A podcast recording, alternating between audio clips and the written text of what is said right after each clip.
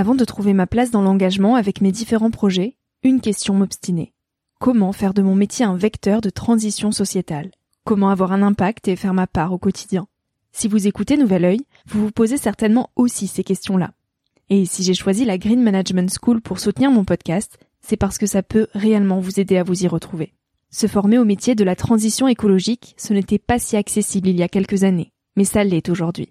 Ça l'est tellement que l'on ne sait plus qui croire, quelle formation entreprendre, ni ce que ça vaut. Alors j'ai fait les recherches pour vous, et j'ai trouvé l'école que j'aurais tant aimé faire il y a quelques années, quand j'étais paumée. Des cours approfondis sur le climat, la biodiversité, l'agronomie, la géopolitique, mais aussi sur les modèles économiques vertueux, le tout dispensé par des spécialistes et des personnalités inspirantes. Créer un autre lendemain que celui qui s'annonce, c'est leur mantra, et derrière cette idée, la mission de Green Management School est de former de nouveaux managers capables de transformer les entreprises et les organisations de l'intérieur. Toutes les informations sont en description. Merci à Green Management School de croire en Nouvel Oeil en soutenant cette saison de podcast. Tout de suite, place à un nouvel épisode. Bienvenue sur Nouvel Oeil, le podcast pour ma génération, les millennials. Je suis Victoria Guillaumont, j'ai 22 ans et je pars chaque semaine à la rencontre de personnes inspirantes qui se sont posées il y a quelques années les questions que nous, on se pose aujourd'hui. À un âge où l'on se cherche, où l'on construit son chemin et où on se pose beaucoup de questions sur notre avenir. Alors j'espère qu'écouter le parcours et les conseils de ces personnes qui ont rêvé, osé et qui ont de jolis messages à nous transmettre t'aidera à avancer d'un pied plus sûr dans la vie. Si tu souhaites m'encourager dans cette aventure, n'hésite pas à laisser un petit avis sur iTunes ou sur Apple Podcast et en parler autour de toi. Tu peux aussi m'écrire sur le compte Instagram Nouvel Oeil et retrouver tous les épisodes sur le site www.nouveloeil-podcast.com. Je t'invite maintenant à emprunter un nouvel œil pour regarder le monde sous un autre angle, pour te recentrer sur ce qui est essentiel et sur qui tu es pour t'aider à trouver ton chemin et surtout à oser.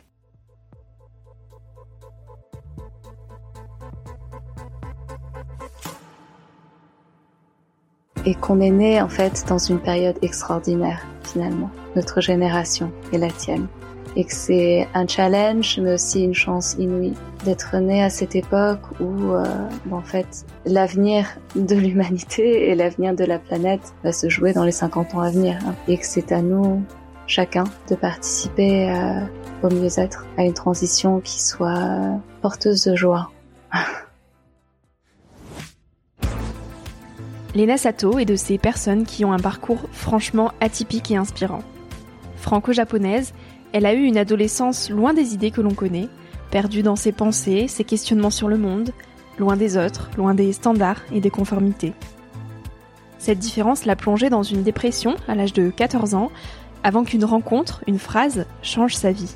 Suis ce qui te met en joie. Depuis, elle vit un pied sur terre et un pied dans l'océan, au milieu des dauphins et des baleines, qui lui ont redonné le goût de vivre. De cet océan, elle en a tissé une vie, la sienne. Son engagement pour la protection de l'environnement est inspiré par son amie biologiste marine, Abigail Aling, pour qui la planète n'a pas besoin d'être sauvée, elle a simplement besoin d'être aimée.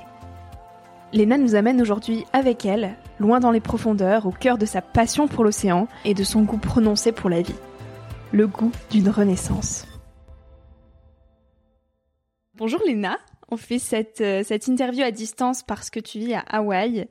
Euh, et ça me tenait vraiment à cœur d'échanger euh, avec toi, même si on se rencontre virtuellement. Tu es une apnéiste franco-japonaise. Tu as une vie les pieds sur terre et une vie la tête dans l'eau au milieu des baleines et des dauphins. mais pourtant, tu es née à Tokyo et tu as grandi à Paris. Tu as une enfance assez difficile, je crois, et on va commencer par en parler, si tu es d'accord. On va revenir sur ton enfance. Est-ce que tu peux nous parler de la petite fille que tu étais quand tu avais 7 ans? Alors c'est drôle que tu aies choisi 7 ans, en fait, finalement, parce que j'ai un souvenir euh, assez marquant de moi, petite fille, dans un magasin Nature et Découverte. Et en fait, je suis face à un livre et j'aimerais que ma mère m'offre ce livre et finalement, ça n'a pas eu lieu. Euh, mais je sais pas si tu as entendu parler de cette petite fille, enfin qui est maintenant une jeune femme de 28 ans, mais qui s'appelle Tipi. C'est une euh, petite fille qui a grandi euh, dans le bush africain. Et donc dans ce livre d'images, en fait, je voyais cet enfant qui avait à peu près le même âge que moi, un peu plus petite, ado d'éléphant, ado d'autruche, à côté d'un jaguar et moi je regarde ces images et je me dis en fait j'ai envie d'être Tipeee parce que j'avais vraiment cette euh, cette attirance pour les animaux je pense depuis toute petite euh, j'arrivais pas à poser des mots dessus mais il y a quelque chose en moi qui a vibré très très fort donc euh, c'est l'un de mes souvenirs de mes sept ans Sinon, j'étais vraiment d'une nature réservée, timide. oui, et tu dis que tu dis avoir grandi avec ce sentiment de ne pas te sentir chez toi. Pourquoi avoir ce mhm. sentiment? Oui, ce sentiment de mal de terre. En fait, je pense que j'avais beaucoup de mal à euh, exprimer mes sentiments, mes ressentis, mes émotions. Donc, euh, il y a beaucoup de choses que je refoulais.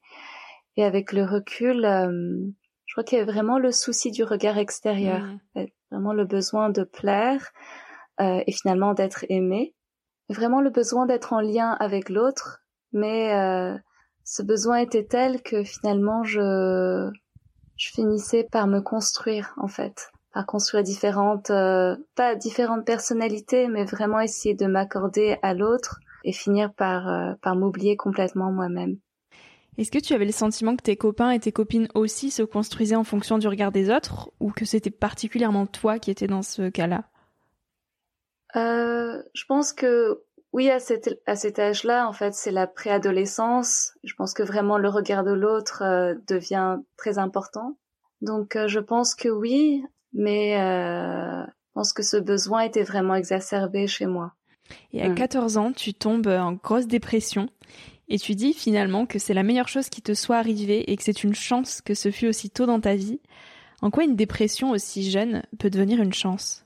Ah mais c'était vraiment oui complètement. C'était une chance euh, immense.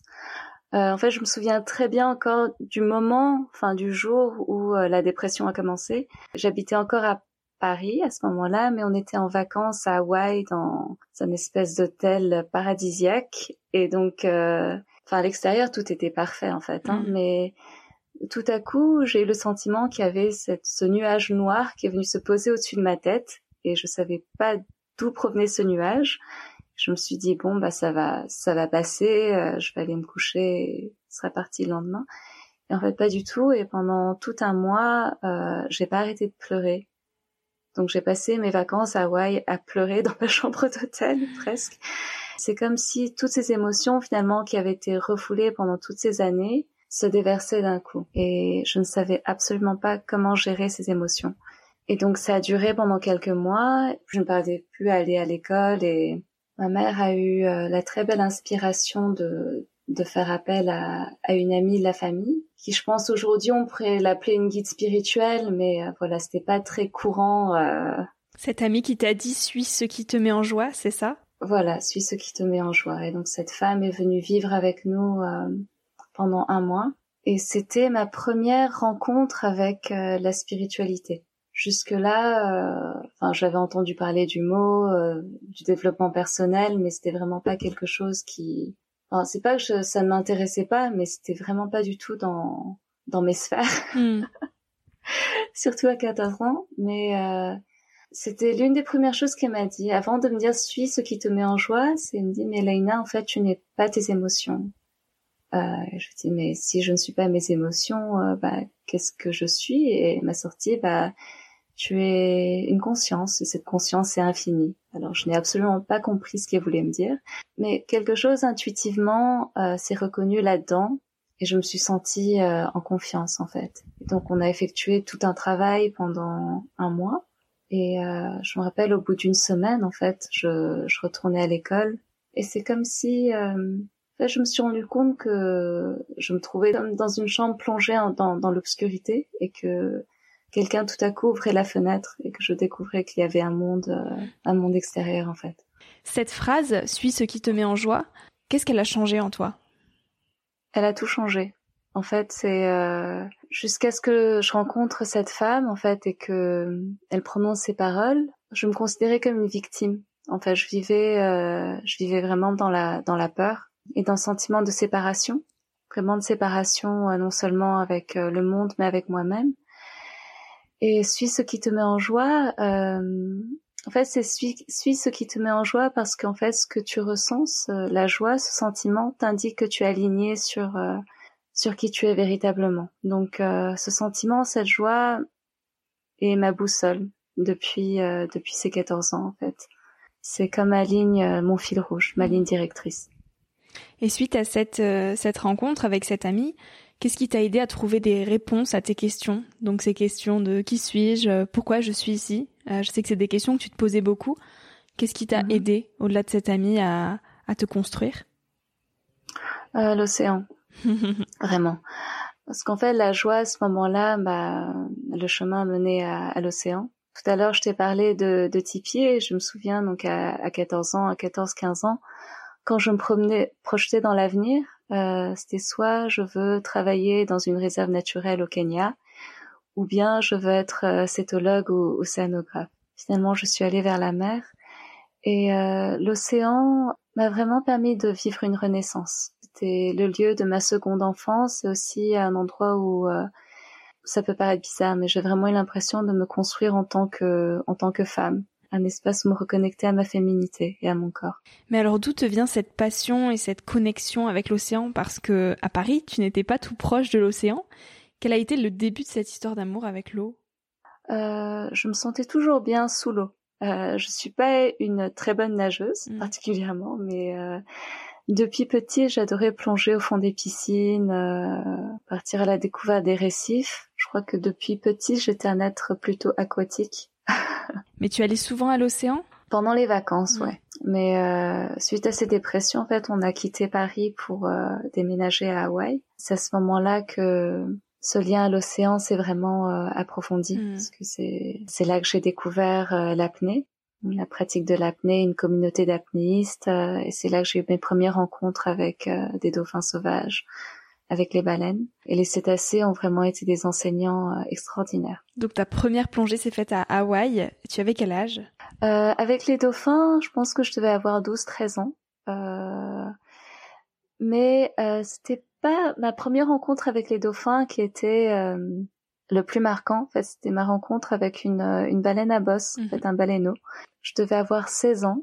Je me souviens du premier contact avec euh, le regard, l'œil de la baleine. De, ce baleineau devait se trouver à 2-3 mètres de moi. Enfin, je, si j'avais tendu la main, j'aurais pu l'effleurer, le toucher.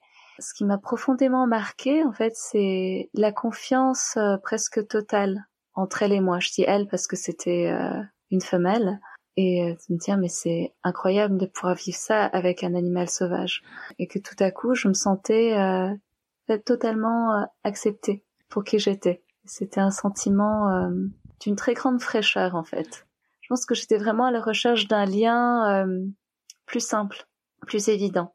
Que comme on peut en avoir dans, dans, notre petite enfance. Et finalement, quand on commence à grandir et on est de plus en plus dans le mental et dans la représentation de soi, pour moi, j'ai assez vite oublié ce rapport direct à l'autre. Est-ce que tu as fait des études? J'ai pas vu cette information sur Internet. Non. en fait, euh, j'étais partie pour euh, faire des études en biologie marine. Mm. Donc, euh, je suis partie dans une université en Californie et c'est très particulier parce que j'avais en tête de, de faire huit ans mhm. d'études, de, de, faire un doctorat et euh, que ça soit en école primaire, au collège ou au lycée, euh, je devais toujours être la première en classe. Mhm. Voilà, donc j'étais toujours celle qui était la plus studieuse. Et puis, je ne sais pas ce qui s'est passé exactement, mais je suis arrivée donc dans cette université. Et au bout d'une semaine, j'ai commencé à avoir des migraines. Et j'ai commencé à entendre une petite voix dans ma tête qui me disait mais en fait ta place n'est pas ici maintenant. Enfin c'est pas le bon moment. Et j'ai tout fait pour ignorer cette voix parce qu'elle m'arrangeait pas du tout.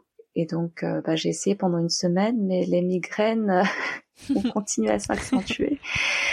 Finalement, je me suis dit bah, je vais retourner à, à Hawaï parce que juste avant de d'intégrer cette université, en fait, euh, je commençais à, à pratiquer l'apnée et mon compagnon à cette époque était champion du monde d'apnée en fait. Et il était aussi capitaine et donc on passait beaucoup de temps en mer euh, à rencontrer euh, des globicéphales, des dauphins, des requins. Donc c'était vraiment un univers, euh, enfin c'était l'univers du grand bleu qui s'ouvrait à moi. Et donc j'avais 18 ans et j'avais juste des étoiles dans les yeux. Et tout ce que je souhaitais c'était de passer autant de temps que possible soit sur l'eau ou dans l'eau Et en arrivant euh, bah, sur le campus euh, californien, je me suis dit, bah, je je sais pas trop ce que je fais ici en fait. Ça ça me manquait énormément. Et une part de moi avait vraiment envie de m'autoriser à explorer euh, cet univers à travers mon intuition et à travers l'intelligence du cœur. Mais j'avais j'avais très peur de ça parce que euh, bah, justement j'avais peur du regard des autres et j'avais très envie de d'acquérir aussi cette cette reconnaissance ah. aussi parce que bah, j'ai toujours adoré la science mais décidé de changer de, de parcours complètement euh, le parcours universitaire. Ouais. Et donc à 18 ans, mm. tu sais que tu veux une vie euh, dans l'eau. Euh, mais tu ne sais pas encore comment ça va se manifester et quel sera finalement ton avenir. Alors à quoi ressemblent tes journées quand tu as 18 ans, loin des bancs de l'école? Bah écoute, en fait, pour retourner à Hawaï, étant donné que j'avais besoin d'un visa, oui. La première solution que j'ai trouvée était euh, d'intégrer une école de massage. Alors c'était un grand saut entre le doctorat et l'école de massage. Incroyable. Euh, ouais, c'était incroyable. Mais euh, finalement, je, je, me rends compte que c'était assez euh, cohérent par rapport à ce que j'ai vécu par la suite dans l'océan. C'était cette reconnexion entre euh, avec mon corps. Hmm. Parce que jusqu'à présent, je vivais beaucoup dans ma tête, dans mon intellect. Et finalement, le massage, bah, évidemment, ça passe euh, par le toucher, l'intelligence des mains, la connexion avec l'autre. et puis, c'était aussi les Ouais, durant cette année où j'ai vraiment commencé à, à me connecter euh, très fort à la, à la communauté de dauphins euh, sauvages à Hawaï, et donc à beaucoup danser dans l'eau. Hmm. Euh, vraiment d'entrer en communication à travers le langage euh, corporel, à travers le mimétisme, et de faire l'expérience de mon corps en fait qui se fluidifiait. Et donc les journées à 18 ans, entre l'école de massage et les séances d'apnée, à bord du bateau parce que je travaillais euh, sur un bateau d'écotourisme également. Et finalement, euh, à 21 ans, euh, on a monté cette petite compagnie avec donc mon compagnon et une compagnie d'écotourisme pour emmener bah, c'était soit des visiteurs, donc des touristes, ou des scientifiques ou des artistes à la rencontre bah, des cétacés. Et c'est, euh, il me semble que c'est pendant ces expéditions que l'enjeu écologique prend une place importante dans ta vie. Euh, et tu ressens euh, une certaine forme d'urgence. Et tu cites souvent Hugo Verlhomme qui parle de démocratisation de l'océan. et tu réalises qu'il est temps de rendre à la mer ce qu'elle nous apporte. Comment on lui rend? Je pense que c'est déjà un changement d'état d'esprit aussi d'entrer euh, dans une nouvelle relation en fait avec euh, non seulement l'océan mais avec euh, la planète en général. Il y a une approche que j'ai découvert il y a quelques années qui s'appelle l'écologie profonde. Je ne sais pas si tu en as entendu parler. C'est sortir d'une approche, d'une perspective anthropocentrique pour passer sur quelque chose vraiment plus centré sur le vivant, donc il n'est pas du tout J'essaie de trouver les mots en français, j'ai les mots en anglais. Cette vision anthropocentrique sur laquelle notre société finalement moderne s'est construite, c'est elle pose vraiment les besoins de l'être humain comme finalité, mm. alors que cette euh, cette approche qui met plus la biosphère en fait au centre de notre de notre réflexion euh, nous amène vraiment à nous connecter à quelque chose de beaucoup plus large que nous-mêmes, de redéfinir en fait le rapport qu'on a au vivant. Pour moi, cette approche est vraiment essentielle dans notre transformation de, de notre rapport à, à la mer, finalement, euh, de retrouver ce lien euh, finalement d'amour. Et, et, toi, en fait, au quotidien, comment tu essaies de concilier euh, bah, tout ce qui est visite de l'océan, parce que tu fais des visites auprès du grand public, mhm. euh, et environnement? Comment tu arrives à lier ces deux choses-là? Bah écoute, c'est c'est très bien que tu me poses cette question parce que euh, je suis justement dans dans une grande transition dans ma vie. Hmm.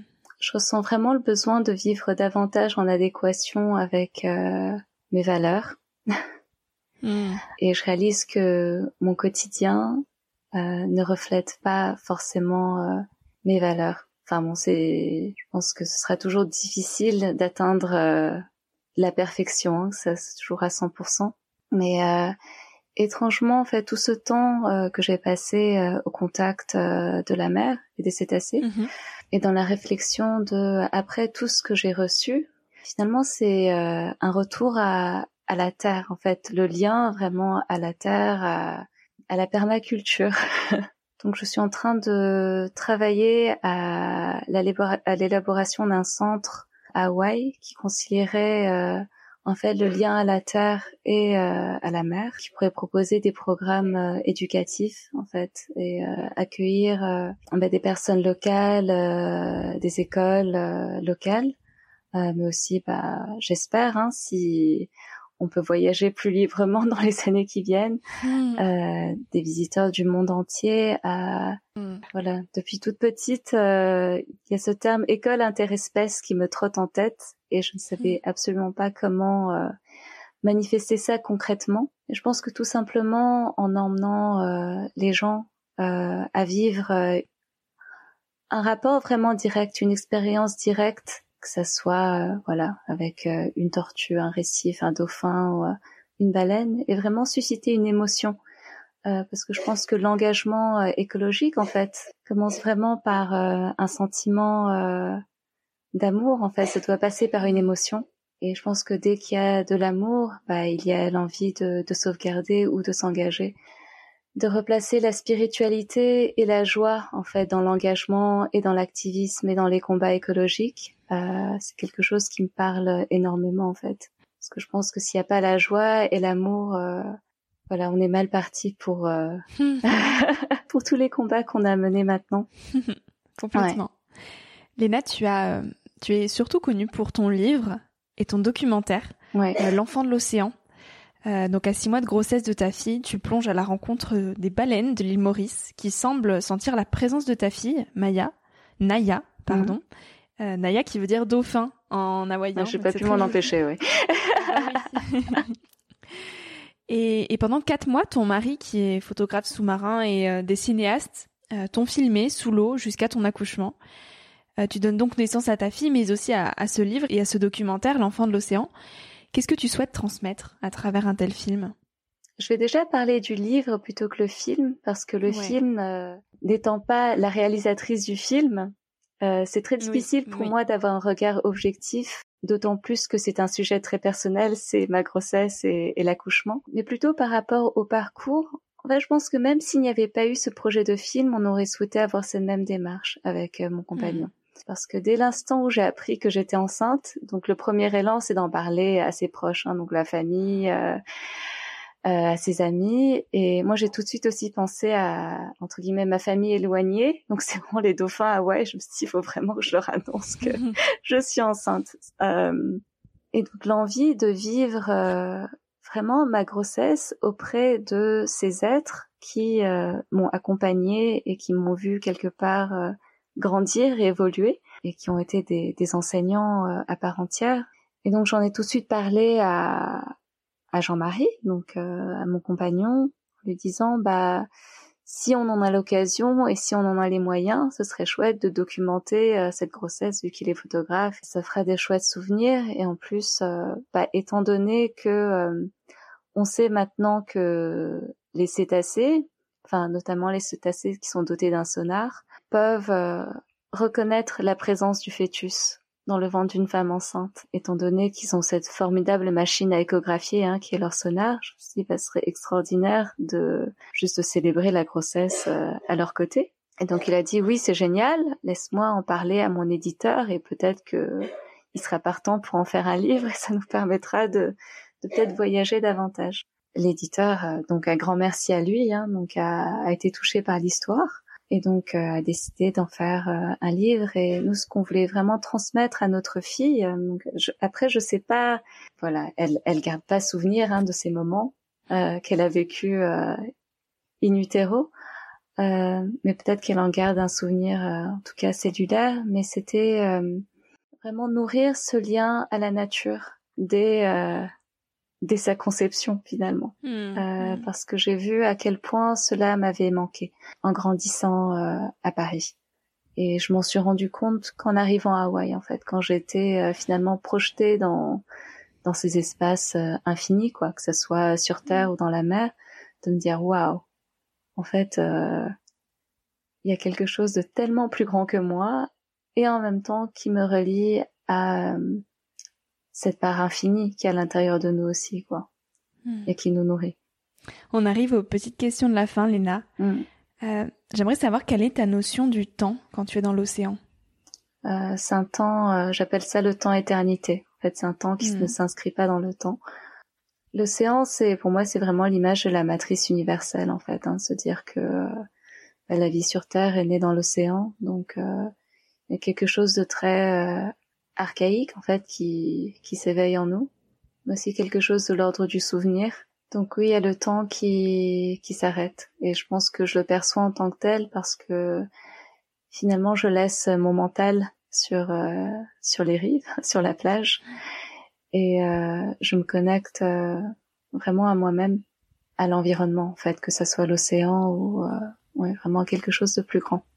Mm. Qu'est-ce que tu voudrais lui dire aujourd'hui à, à, la Lena quand elle avait 14 ans et qu'elle qu'elle avait très peu confiance en elle, qu'elle était dans sa dépression qu'elle cherchait des réponses à ces questions? Je pense exactement la même chose que m'a dit euh, mon ami. Dire en fait, mm. tu t'inquiète pas, tu es un être de joie et euh, ça c'est ça ne changera jamais en fait. Nous sommes des êtres de joie euh, et qu'on est né en fait dans une période extraordinaire finalement. Notre génération et la tienne.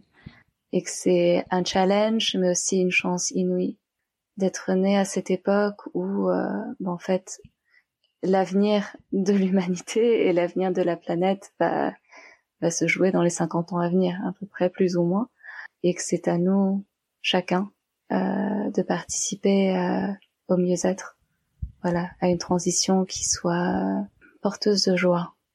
Mm. ouais. Et le bonheur, c'est quoi pour toi? Le bonheur, euh, finalement, je pense que c'est dans le regard qu'on porte sur le monde. Euh, c'est le fait de pouvoir puiser dans cette capacité euh, d'émerveillement pour que ce soit pour les petites ou les grandes choses. le bonheur, ouais, la notion de bonheur en fait a aussi beaucoup changé depuis que j'ai des enfants. La chance de pouvoir respirer un air pur, de boire une eau pure, d'être entouré d'une nature souveraine des choses que je prenais pour acquis et finalement je me dis que c'est extrêmement précieux.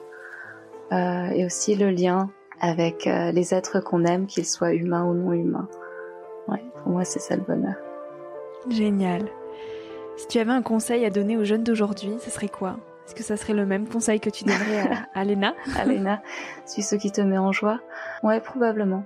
Euh, D'avoir confiance complètement de ne pas se poser des limites, d'oser rêver grand, aussi mm. d'oser être vulnérable. Ça peut être, ça peut paraître bizarre, euh, mais euh, la, la vulnérabilité, c'est pas euh, forcément la fragilité ou la faiblesse.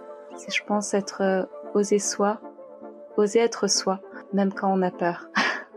Ouais, de trouver la, la force dans sa vulnérabilité. En fait, c'est vraiment ce que m'ont appris les dauphins, les baleines et les requins, de se mettre complètement euh, à nu dans, dans un milieu qui n'est pas le mien en fait, et euh, presque de s'offrir à l'autre en fait, d'être complètement présent à l'autre et de ne pas avoir peur. Merci beaucoup Léna.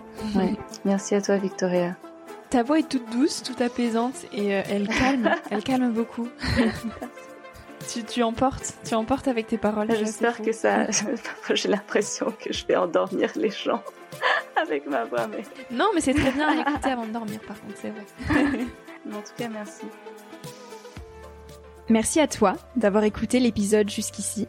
J'espère que ce moment t'a inspiré, questionné ou fait rêver d'une manière ou d'une autre. Si tu souhaites retrouver les notes de cet épisode et suivre toutes les aventures de Nouvel Oeil, retrouve-moi sur le site internet Nouvel Oeil Podcast aussi, tous les mois, je t'écris sur la newsletter de Nouvel Oeil. J'y partage des inspirations, des nouvelles, des astuces et des petites choses qui font notre quotidien. Tu peux t'y inscrire sur le site. Si tu souhaites m'écrire pour me poser des questions, me faire des suggestions d'invités ou me donner ton avis, tout simplement, tu peux le faire directement via Instagram sur la page Nouvel Oeil. Je réponds à tout et ça me fait toujours énormément plaisir de recevoir vos messages. Aussi, dernière petite chose, si tu souhaites m'encourager dans cette merveilleuse aventure, la meilleure manière de m'aider, c'est tout simplement d'en parler autour de toi, de partager cet épisode s'il t'a plu et de me laisser un petit avis sur Apple Podcast euh, ou iTunes. Ça prend vraiment deux minutes, promis, et je t'assure que ça fait toute la différence. Euh, si on en est là aujourd'hui, si Nouvelle grandit autant chaque semaine, c'est grâce à vous, grâce à vos avis, euh, grâce à ceux qui ont relayé l'aventure et qui m'encouragent chaque jour. Alors un immense merci pour tout ça. Je te dis à la semaine prochaine pour de nouvelles aventures et en attendant, savoure la vie comme il se doit et fais des choses folles.